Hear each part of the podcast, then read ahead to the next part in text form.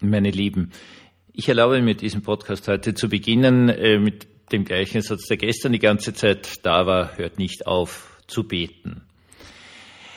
Es ist unendlich wichtig.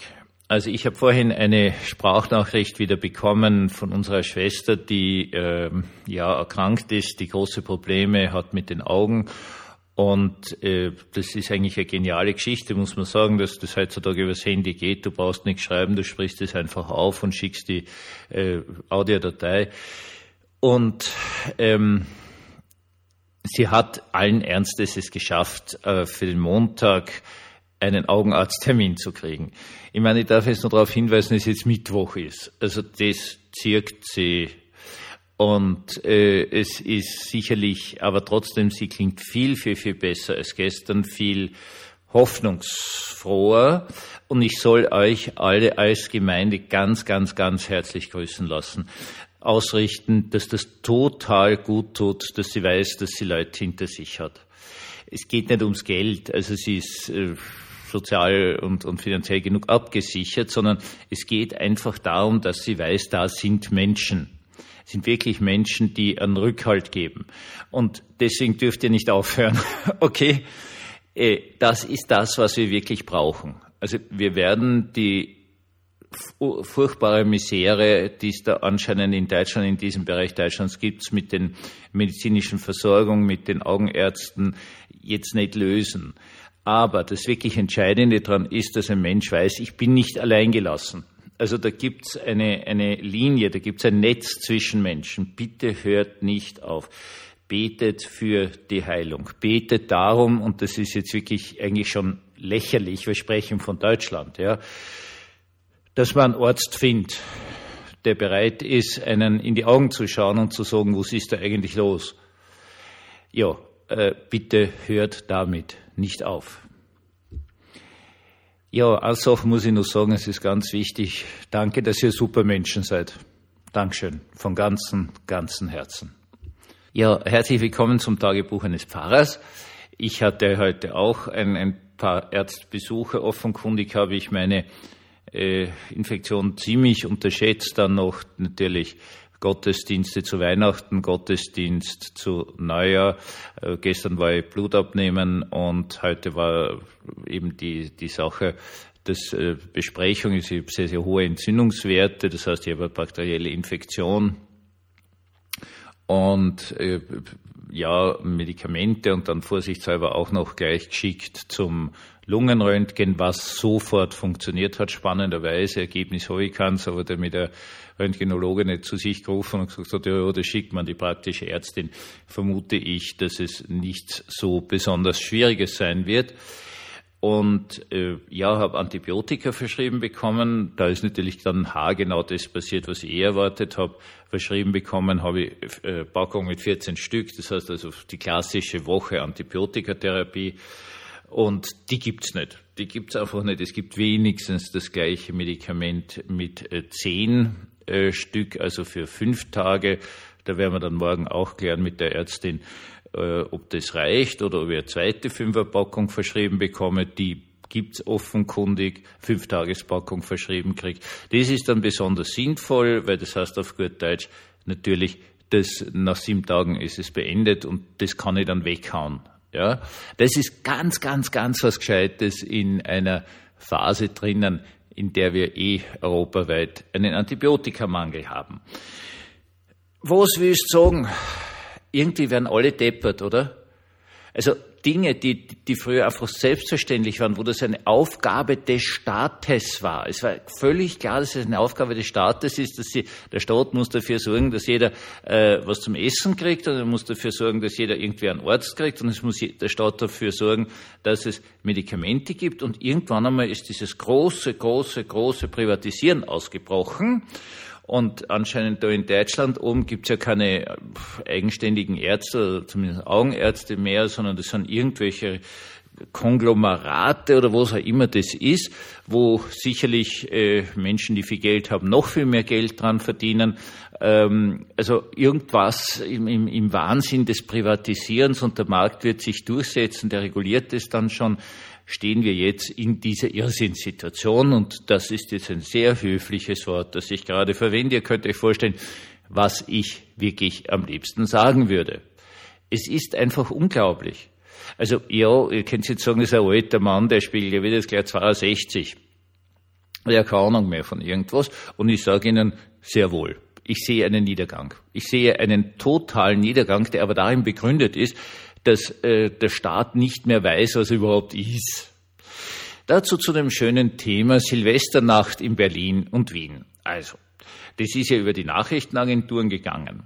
Ich habe keine Ahnung, was dort passiert ist, außer der Tatsache, dass ich glaube, überhaupt einen Schock gekriegt habe, aus dem einfachen Grund, weil es anscheinend in Deutschland üblich ist, dass man auf der Straße im verbauten Gebiet, im Ortsgebiet Raketen zünden darf, was in ganz Österreich sowas von verboten ist und schon immer verboten war nebenbei bemerkt. Also da waren auch Bilder da von fröhlich feiernden Menschen vom Brandenburger Tor. Ich wer dort nur wegrennt in Höchstgeschwindigkeit, weil da unglaubliche Raketen in der Gegend rumfliegen. Für mich als Österreicher unvorstellbar. Okay, sage ich jetzt einmal nur. Und dann hat man halt äh, Fotos gesehen, aber es äh, sind immer die gleichen Filmaufnahmen von dem gleichen Straßenstückel. Äh, dann Angriff auf äh, Rettungsfahrzeug und Angriff auf eine äh, äh, Feuerwehrfahrzeug, wo Leute zumindest versucht haben, das äh, zu plündern.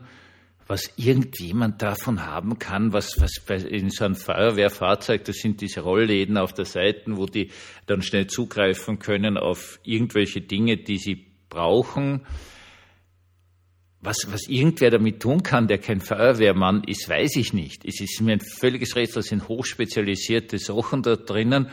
Das ist einfach nur deppert.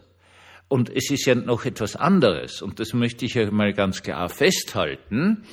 Äh, hier, hier kommt es zu einem Zusammenbruch, wenn Rettungsorganisationen, Rettungsfahrzeuge, Retter, angegriffen werden, weil es so ohne war ja das Ganze anscheinend in Berlin nicht. Es hat ja zwei Hausbrände gegeben. Im einen schaut es hochdramatisch aus, dass da da ist irgendwie auf einem Balkon irgendwas in Brand gekommen oder in Brand geschossen worden. Das ist also an der Fall, also Hochhaus, äh, die, die Flammen hochschießen, das ist nicht mehr lustig. Du siehst also diese, diese hohen Drehleitern da hier verwendet werden müssen, um, um hier zu löschen. Und das zweite war halt dann ein, ein, ein Dachstuhlbrand. Kein Mensch weiß, wieso das entstanden ist, oder ich weiß es zumindest nicht, das wird man schon rauskriegen, aber wahrscheinlich nie mehr wieder berichten. Und dort war es natürlich dann schon auch gefährlich, dass, dass dieses Feuer auf die Nachbarhäuser übergreift und so weiter und so fort. Irrsinnig viel ähm, äh, Feuerwehr vor Ort und diese Feuerwehr muss geschützt werden vor Angriffen durch Wahnsinnige. Äh, äh, also das ist Zerfall von einer, staatlichen Ordnung. Ja, das ist alles nicht mehr lustig. In Wien, ja, Floridsdorf, ne, Floridsdorf halt. Ja, Floridsdorf sind auch Raketen geschossen worden, Feuerwerksraketen, also jetzt einmal als Feuerwerke was für mich als Wiener wieder völlig unverständlich ist, wo ich nur sagen kann, ja, habt ihr einen Vogel, es gibt Feuerwerksverbot in der Stadt, Ende aus, scheint dort auch nicht mehr zu greifen. Und dann ist irgendwie Polizei mit, mit Knallkörpern beworfen worden. Die haben sie dann natürlich irgendwie gewehrt. Und jetzt ist das Lustige, irgendeiner von diesen kleinen Arschlöchern hat da ein, ein Video gedreht und das ist jetzt, und jetzt wird also das untersucht und der, ob da ein Übergriff ist durch die Polizei, wo es mal auf dem Sicht ist, dass der ganze Trupp Jugendlicher ist und eigentlich ein einzelner Polizist, der den bockt und äh, schon mit, mit Schwung Richtung so einer Sitzbank, ist das ein Park, ein Platz, ich habe keine Ahnung, äh, drückt und sagt, du bleibst jetzt sitzen und äh, dann sagt, ah, du Arschloch und so, Bitteschön, ähm, der ist dort in der Unterzahl, der muss irgendwie versuchen, dass da Ordnung ist, der muss schauen, dass die dort sitzen bleiben. Sie kennen das ja natürlich, brauche ich nur Silvesternacht Wien eingeben und dann haben Sie das. Und jetzt, jetzt ist das Problem dabei, noch einmal zu Berlin zurückzukommen. Alle Videos, die ich gesehen habe, sind, glaube ich, drei oder vier Orte. wo ein paar Leute herumstehen, die Trotteln sind und der Feuerwerkskörper schießen und, und einen Feuerlöscher auf ein Rettungsfahrzeug werfen. Äh, selbst als Wiener weiß ich, dass äh, Berlin zumindest heutzutage kein Hüttendorf an der Spree ist, sondern da wohnen richtig, richtig viele Leute, die höchstwahrscheinlich alle völlig normale und ordentliche Menschen sind.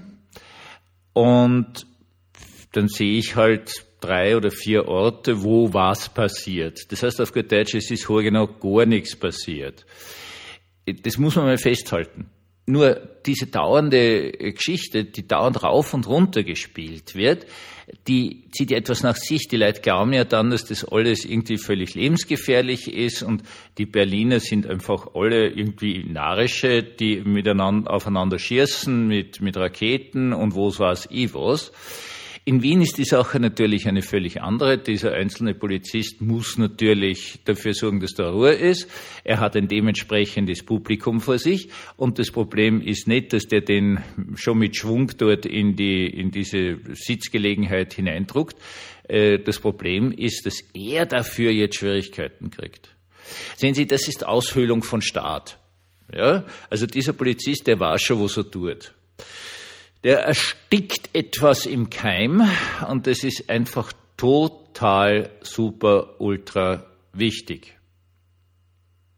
Da muss sich etwas durchsetzen.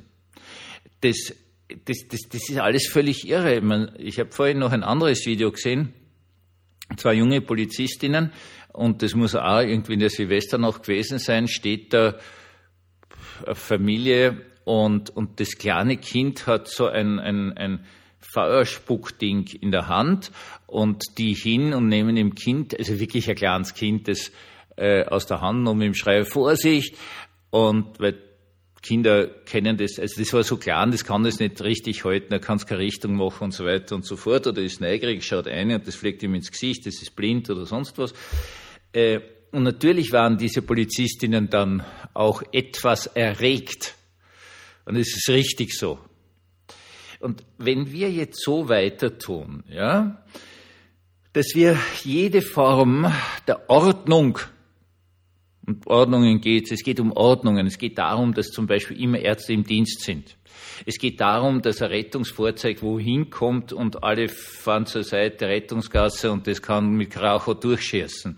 Es muss klar sein, dass, dass die Feuerwehr, das ist einfach unfassbar, der, die können tun, was sie wollen und Wasser spritzen und was weiß ich, was die alles tun können. Und man hilft ihnen höchstens, geht auf jeden Fall zurück, um die nicht zu behindern. Das ist eine Ordnung. Und diese Ordnung steht jetzt offenkundig über vielen, vielen, vielen Ebenen vor der Auflösung. Und ich sage Ihnen jetzt ganz ehrlich was, wenn jemand daran Schuld zu geben ist, dann ist es den Religionsgemeinschaften. Jede Gesellschaft, jede alte Gesellschaft erzählt, dass durch ein göttliches Gebot und so weiter und so fort äh, ihr Reich überhaupt entstanden ist. Schauen Sie nach China, erster Kaiser. Nicht?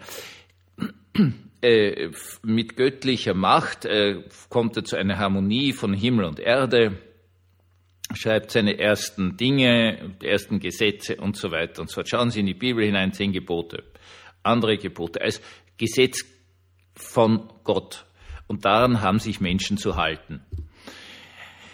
Ich weiß nicht, wann Sie das letzte Mal äh, irgendwie gehört haben, dass eine Religionsgemeinschaft irgendwo hingeht und sagt, so und so ist es und das hat so und so zu sein. Aus. Wir sind doch längst dort gelandet, dass wir nur noch davon reden, ja, seid nett zu denen und seid nett zu denen. Das hilft nicht. Menschen brauchen Ordnungen. Gesellschaften sind nur funktional, solange sie auf Ordnungen passieren wie zum Beispiel der Tatsache, dass immer eine medizinische Versorgung da zu sein hat, aus, Ende. Und du kannst, es kann nicht jeder Arzt einfach, wann er will, äh, in, in Urlaub gehen. Das geht nicht. Es geht einfach nicht. Aus, Ende. Äh, alle diese Dinge müssen klar werden. Und sie werden nicht mehr klar, weil, und sage jetzt mal ganz ehrlich, die Institution, die dazu berufen ist, für Klarheit zu sorgen, was ist richtig und was ist falsch, ganz einfach gesagt, einfach nur noch schweigt. Ich kriege selber immer wieder Schwierigkeiten, weil ich mir erlaube zu sagen, irgendwas ist richtig und irgendwas ist falsch. Ich werde damit niemals aufhören, weil ich Christ bin, weil ich das auch studiert habe. Das heißt, wahrscheinlich eine qualifizierte Meinung zu diesem Thema von sich zu geben, aber das ist eh völlig wurscht. Man darf einfach nicht mehr sagen, was richtig ist und was falsch ist. Und dann können wir eigentlich die Gesellschaft gleich auflösen. Nur mit Geld verdienen, das ist ja das, das was jetzt darum geht, nicht? Das, das Geld verdienen hält die Gesellschaft zusammen. Anschmoren, das tut es nicht. Die Gesellschaft wird zusammengehalten dadurch, dass alle Mitglieder oder ein gigantischer Anteil äh, der Gesellschaft der Ansicht ist, das Gleiche ist richtig und das Gleiche ist falsch. Das eine muss man tun und das andere darf man nicht tun. Dann gibt es Gesellschaft. Aber wenn kein Mensch mehr hingeht und sagt, richtig und falsch, woher sollen es denn die Menschen wissen? Schlussgebet. Alles, alles Gute für unsere Schwester, dass sie heilen möge, dass sie vor Ort den Menschen findet, den Arzt findet, die Ärztin findet, die hilft. Dass das Ganze eine Sache ist, die jetzt heilen wird, darum bete ich von ganzem, ganzem Herzen. Ich bete für alle, die sich einsetzen für das Richtige und Gute, die das Allgemeinwohl stellen über ihr eigenes. Ich bete für einen jeden Menschen, der heutzutage verzweifelt ist, weil er nicht mehr weiß, wo oben und unten ist. Ich bete für uns alle, auf dass wir einen gesegneten und guten Abend haben.